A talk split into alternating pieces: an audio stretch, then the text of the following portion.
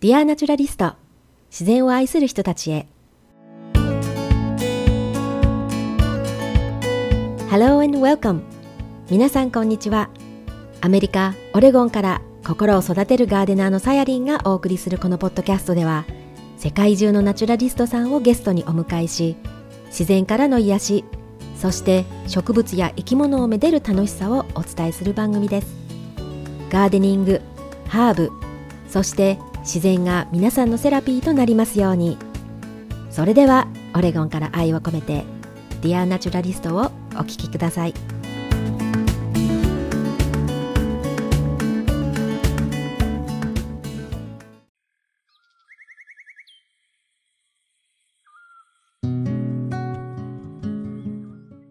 皆様お元気でしょうか？お気づきの方もいると思うんですが3年目にして私のポッドキャストのイントロを変えてみました。あの今までのイントロではオレゴンのガーデナーとして17年が経ちましたっていうふうにナレーションしているんですけれども、ね、あれからもう3年が経ってガーデナー歴20年になったわけなのでねさすがにそろそろ変えようかなっていうふうに思っていたところこのタイミングでねリニューアルしてみました。で新しいイントロでは自分のことを心を育てるガーデナーっていうふうに伝えているんですけどもねここはいわゆる私の軸の部分で、まあ、今でもねその物体的に見える植物の美しさや全ての生き物と、共生できるような庭づくりを目指してそれを多くの方へ伝えていくのがこのポッドキャストやサステナブルガーデンクラブを始めたきっかけでもあるんですけどもね。でも植物にあまり興味のない人でも植物を見て癒されるアーシングをして心を整える森林浴をして気分転換をするなどね自然に触れることで私たちの心が現れるっていう話をねたくさん聞いてるんですよね。なんかそういった場をもっと私も作っていきたいしハーブやその植物のパワーをもっと皆さんに知ってもらいたいなっていうふうに思っています。でこれからねその AI やロボットによって日常が制覇されていくって言われるそのスーパーファーストペースの時代にね必要なのはやはり人間の心と体とまたはもう魂のケアなんじゃないかなっていうふうに思っています。で大人ももちろん特に次世代を担う子どもたちへどんなことができるかって考えた時にやはり私にできるのは少しペースを落として自然に触れる喜びや食す楽しさまたは私の大好きな絵本から癒しを与えていくことかなって思ってますでそして心は育つと思ってますそれはいくつになってもです。毎日新しい日がやってきて皆さんにとってこの今日が一番若い日です。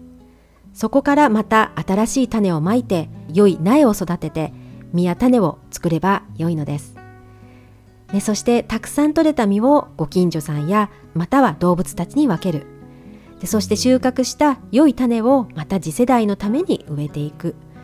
そんな当たり前のことが世界に存在していくことが世界平和の一歩になるんじゃないかなっていうふうに思います。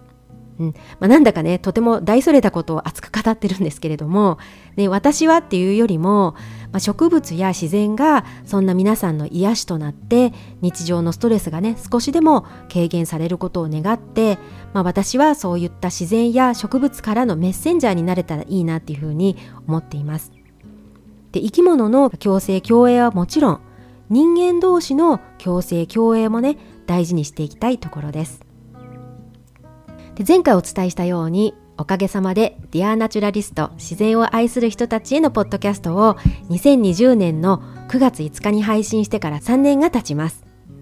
でまたこの瞬間からね4年目に向かうっていうのが、まあ、未だに信じられないんですけれども今までマイペースで月2回をベースに日本アメリカカナダオーストラリアニュージーランドフランスそしてシンガポールの国に住んでいるナチュラリストの皆さんとつながって、まあ、合計ね45人の方をゲストに迎えて自然に携わる活動や皆さんのストーリーをお聞きしてきました。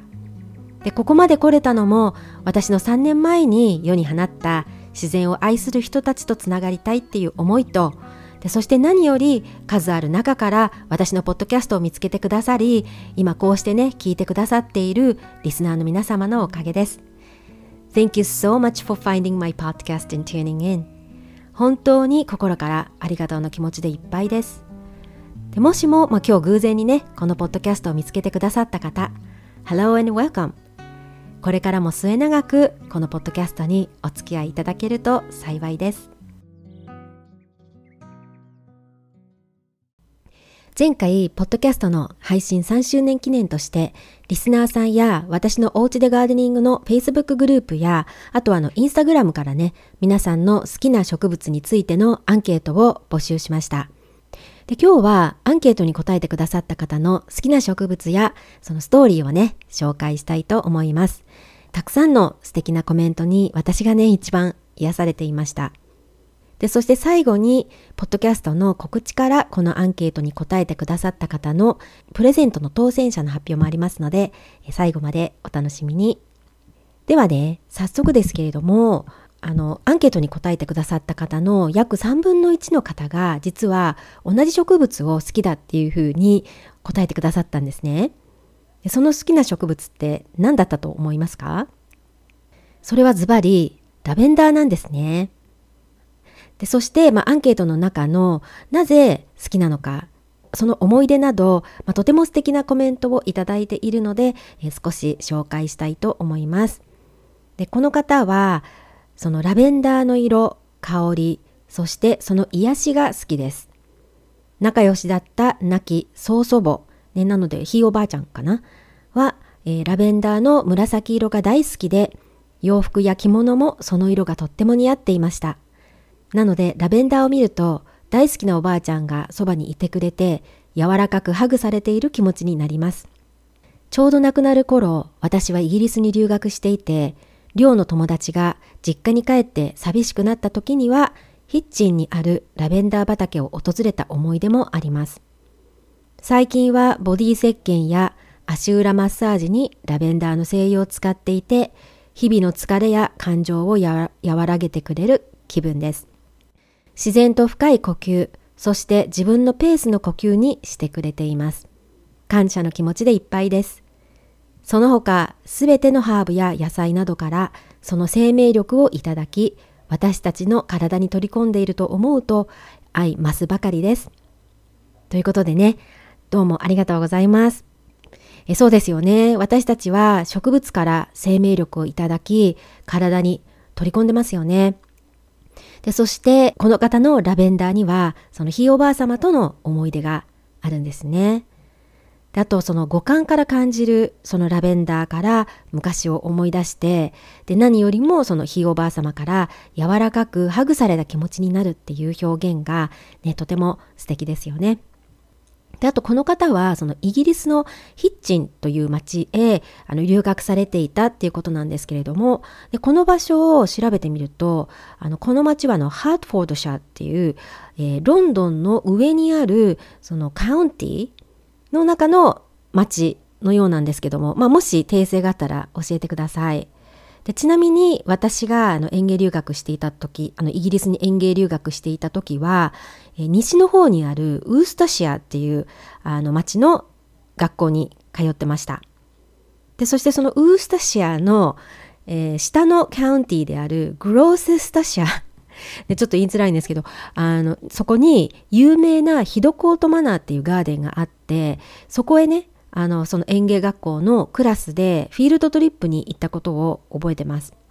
でちなみにこのイングリッシュラベンダーの種類の中に Hidcote またはあの Hidcote Blue っていう名前のえラベンダーがあるんですけども前からこの Hidcote っていうラベンダーはこのあのイギリスのヒドコートマナーで改良されたラベンダーなのかななんて思ってたんですけどもあの調べてみるとこのヒドコートマナーのガーデンとこのラベンダーの名前の由来には関係がなさそうなんですよね。うんまあ、ということでちょっと話はそれなんですけれども、ね、この方は、まあ、日本へ帰られてもラベンダーを日常に取り入れられて感謝に満ちた日々を送られているということでした。はい、で次の方も、まあ、ラベンダーっていうふうにあの書いていただいたんですけども特にそのラベンダーの中のグロッソという種類のラベンダーが好きということで、でもね、その過去に何度も育てたことがありあるけれども、毎回枯らしていたっていうことなんですよね。でも、旦那様と結婚してから、挑戦した一株というのはどんどんと成長して今では毎年株分けができるくらいです。でさやりんさんのポッドキャストでその人に必要なハーブがよく育つというお話を聞いて夫の波長が影響しているのかなと納得しました。好きなハーブが自宅で育つと嬉しいです。ということで、はい、コメントありがとうございます。私も何度かインタビューした方の中で、その植物はその人が必要としているところでよく育つっていう話があの出てくるんですけども、最近インタビューしたマサビライトさんのそのお家でね、ずっと可愛がっていたムーンちゃんっていう猫がいた時は、そのラベンダーが全然育たなかったのに、ムーンちゃんが天国へ旅立ってからラベンダーが育つようになったっていう話をされていますよね。それはま、まさみさん曰く、猫ちゃんにとってそのラベンダーには毒とされている成分が含まれているそうで、ね、だからあのたくさん猫ちゃんがラベンダーを食べると肝臓に確かにその支障をきたすそうなんですよね。なのでラベンダーがムーンちゃんには必要がないっていうのを分かってたから育たないようにして守ってくれたっていうことらしいんですよね。ですのでこの方のコメントのようにご結婚されてそのお二人にとってラベンダーが必要なハーブなのかもしれませんよね。でそしてそのラベンダーのグロッソという種類なんですけれどもこのラベンダーの種類のお話はですねまたラベンダー特集でね別のエピソードで取り上げたいと思います。というのもね最近知り合った、えレバノンに住んでいる日本人の方がその家族ぐるみでそのラベンダーのエッセンシャルオイルを作っているストーリーというのを拝見したんですよね。でしかもその蒸留するのに使われる壺というのもとても年季が入っていてあの伝統的なやり方っていうのかななんかすごく歴史を感じてあの早速ねメッセージをしてみるとですねあのやっぱその方は毎年恒例でそのお家で精油作りをされているということで、ね、ぜひ、まあ、この工程についてやラベンダーの精油作りについても、まあ、お話をねお聞きしたいなと思っていて、ね、そのタイミングもあったのでその方のインタビューとともに皆さんからのコメントもまたその時にご紹介したりご質問にもお答えしたいと思います。はい。で、まあ、ラベンダーがね、好きな植物ナンバーワンだったんですけれども、その他には、ハーブ類、山野草類という方や、あと、球根系のネリネとかラナンキュラス、で、あとはね、ルピナスやジャスミン、クリスマスローズなど、まあ、お花が好きという方、で、あとはね、サボテン系という方もいて、ね、アンケートをとても あのウキウキして読ませていただきました。あの、その中で今日は時間が許す限り皆さんのストーリーをね、紹介していきたいと思います。で、ラベンダーの思い出をいただいた方もそうですけども、ストーリーの中で多かったのが、その好きな植物が家族の人との思い出とつながっているっていうことです。うん、だからそれだけその植物のね匂いや色味または触る感触などね五感がやっぱり記憶を呼び覚ましてくれますよね。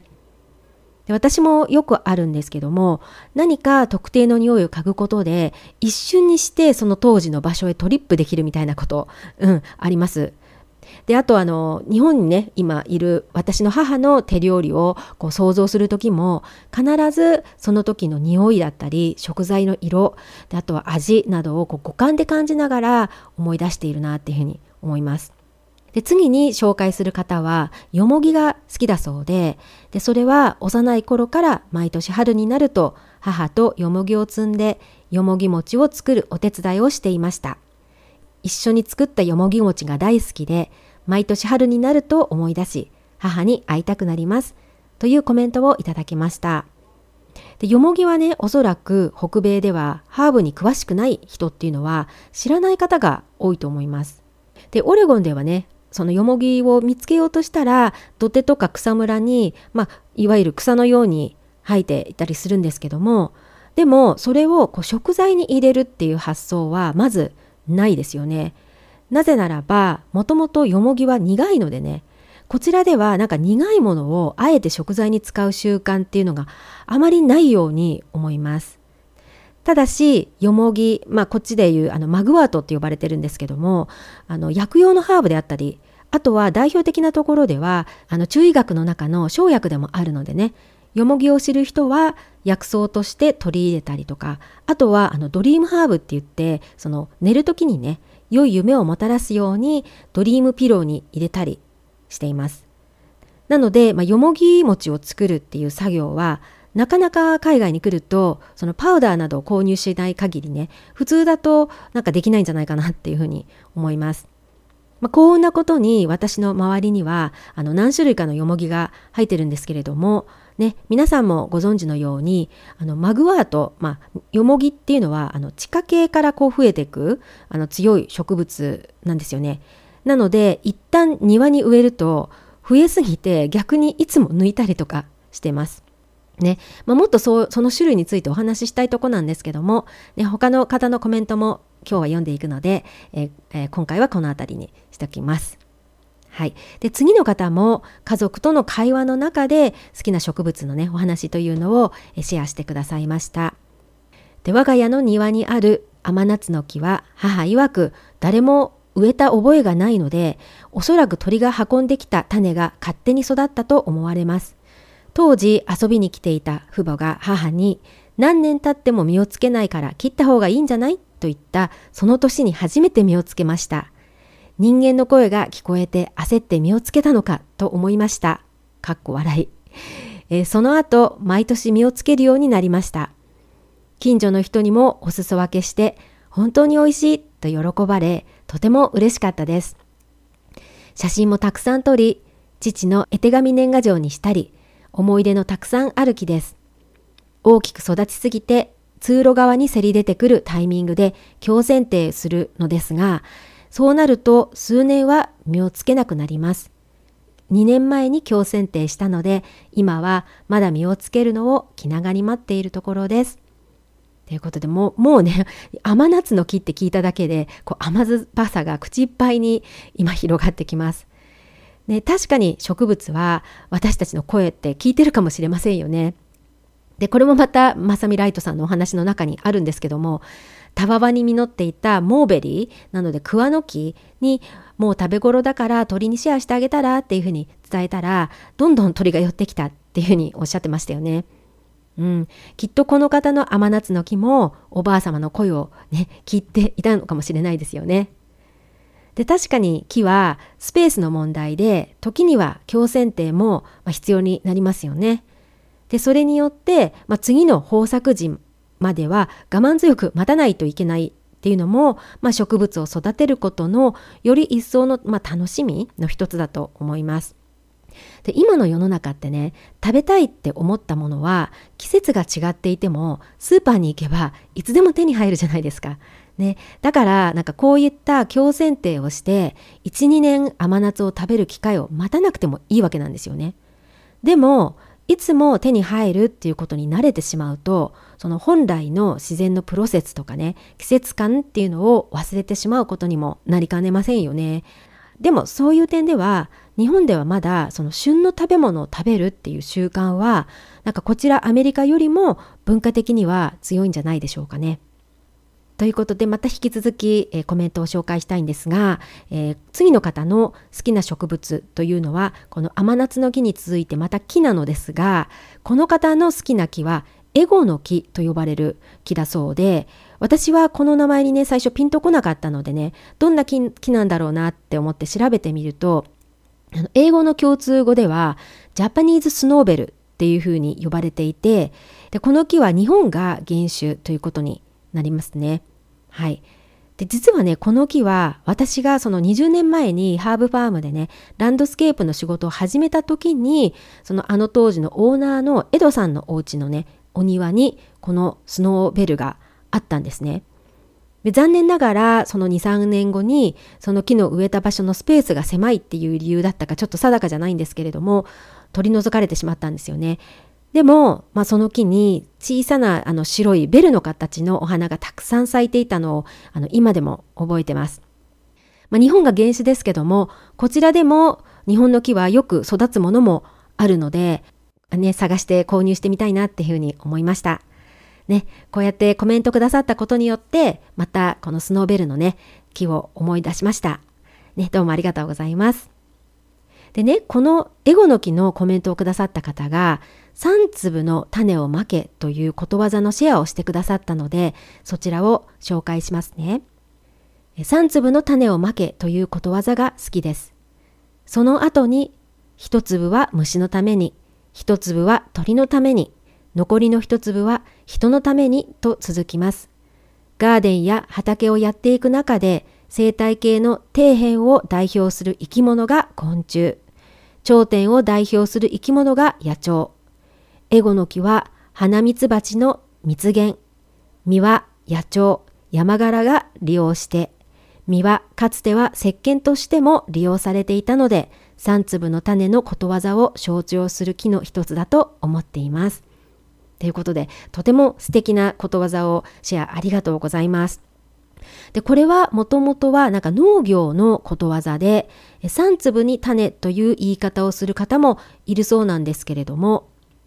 あのこれはあの生態系の共生を戒め伝えた言葉だそうなんですよね。でその鳥や虫が生きられない環境の中では真に健康で安全な作物というのを、まあ、得ることができない、うんね、生物が共存している環境で作られる野菜や植物が結局はうまく育つと。でそれぞれがこうバランスを保つことでね植物も、まあ、病気にならない傾向があるので、ね、結局は農薬や過剰な肥料もいらずに何より一番美味しい食べ物ができるとの、まあ、意味があるそうなんですよね。でこれはまあ最近注目されているその環境再生型農業にもあの通じる考え方だなっていうふうに思います。まあ、今になって英語でいうところのそのリゼネラティブという考えがあの最近はよく取り上げられていますけれども実はまあこの考え方っていうのは昔からあるその本来の自然の法則だと思います。でまた人間の世界で言うとその他の人への利を忘れて自分たちだけが利益を得ようとする儲け主義だったり生産主義への、まあ、戒めでもある、うん、ということでその利益を上げることで生活が豊かになるっていうことも確かなんですけどもやはりこの3粒の種の考えを持ってもっと地球も豊かにしていきたいですよね。なので、まあ、最近つくづく感じるのは私たちは一人では生きていけないということ。ね、周りの助けがあってでそして私たちも人を助けるっていうこう人間界の中での共生共栄も必要なことなんじゃないかなっていうふうに思いました。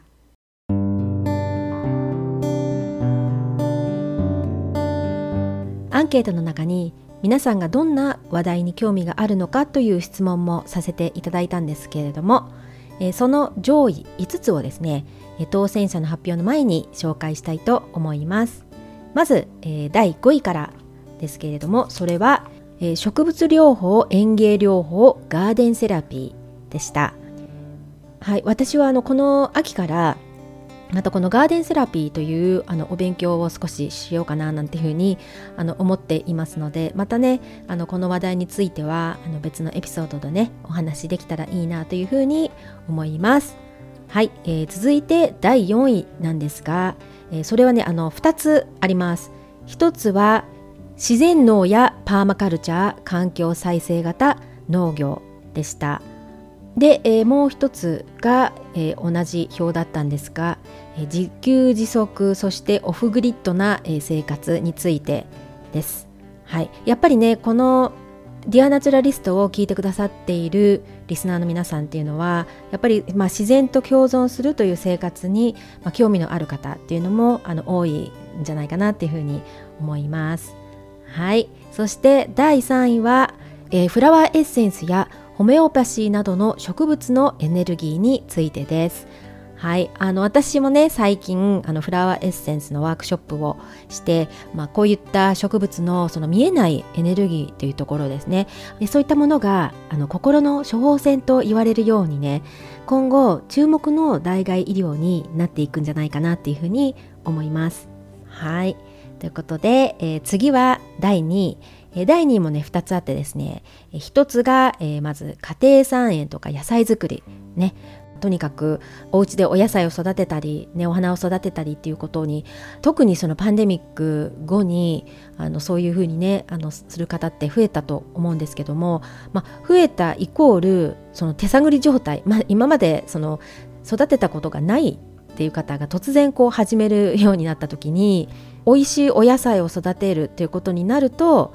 また少しケアをしなければね、いけない部分もあるのでねやっぱりそういったことに興味を持っている方っていうのはやっぱり多いんですよね。はい、でもう一つがですねガーデンデザインなどの、えー、お庭作りということでこれはあの私のその Facebook グループおうちでガーデニングの方があの結構ねここにチェックしてあのくださった方多かったんですけれどもやっぱりお家でねそのガーデン、まあ、デザインっていうことであのどういうふうにね植栽するかっていうのってやっぱりこうちょっと敷居が高いっていうのもあるのかなって思うんででまたそのあたりも必要であればなんか私もお話ししたいなっていうふうに思っています。はいということで第1位なんですけれども第1位も実は2つタイで一緒になったんですね。でその1つがですね土作り微生物コンポストについてです。はいやはりさっきも言ったようにね家庭菜園などで美味しいお野菜を作りたいね、お花もあの綺麗に咲かせたいっていう場合にやはり一番大事になるのって土台である土なんですよね。でその土もその土の中に本当にすごい数の微生物だったりっていうものが生きているわけですよね。だからまその部分をまず見直す。うん、ということが本当にあの一番の植物を育てる上での基本になるんじゃないかなと思うんでさすがやはりリスナーさんはこういった土作りについて興味持ってるんだなっていうのを改めてこのアンケートでね確認できました、うん、またねこういったことについての専門家の方とかねあのたくさんいらっしゃると思うのであのお呼びしてなんかお話も聞いてみたいなというふうに思いますはいそしてあの同じく第1位なんですけれどもハーブや薬草に関すること全般でした。ね、やはり、まあ、私もそのハーブファームというねあの薬用のあのハーブの会社に勤めているっていうこともあって、まあ、あのたまにねハーブについてお話しすることもあったり、まあ、ハーバリストの方に来てあのお話聞いたりすることもあるので、まあ、自然とねこのリスナーさんがそういったことに興味を持っているっていうのは、うん、あの納得できますね。以前もこのアンケートを取らせていただいたんですけどもやはり、ね、この上位 1, 1位2位ってやっぱり皆さんの興味ってあの同じだなと思ったのでまたこの辺りの話もねエピソードの中で取り入れていきたいなというふうに思っています。はい、それでは最後にねアンケートにお答えいただいた方の当選者をお伝えしたいと思います。ポッドキャストからは海外からそして日本から合計あの15名エントリーがあったんですけれどもあの日本にいらっしゃる方でもねあの以前海外生活していらっしゃったりとかご旅行で海外へ行かれてその時の思い出の植物のお話をしてくださる方もあの結構いてなかなかグローバルなリスナーさんで、うん、でそしてね当選された1名の方に何を送ろうかなって考えてたんですけれども、まあ、前回ね蜜ろうラップのワークショップで、まあ、私が作った、まあ、蜜ろうラップがあるのでそれとあとはハーブファームの持ち運びもできるねあのペパーミントかスペアミントの口臭スプレーにしようかなっていうふうに思ってます。はい、で抽選はもう旧式にあの応募された方に全部に全員にあの番号をつけてそれを紙に書いてそこから1枚選ぶという方法で行いました。あのその抽選はね息子にやってもらいましたので彼から選ばれた1名ということになりますはい。それではお名前を発表します。今回のラッキー当選者はエミピーさんです。おめでとうございます。あのエミピーさんはね以前このポッドキャストのゲストにも出演してくださっていてでそしていつも私のポッドキャストの応援チアリーダーでもある方なのでね You earned it, you deserve it おめでとうございます。その他アンケートに答えてくださった方にはお礼も込めて後日メールでお返事させていただきたいと思っています。ね、またこのような企画をねやっていきたいと思いますのでどうか飽きずにお付き合いください。また4年目もますます自然が好きな方とつながり今後はね他方にわたってゲストをお招きしていきたいと思っています。それでは Until the next time さやりんでした。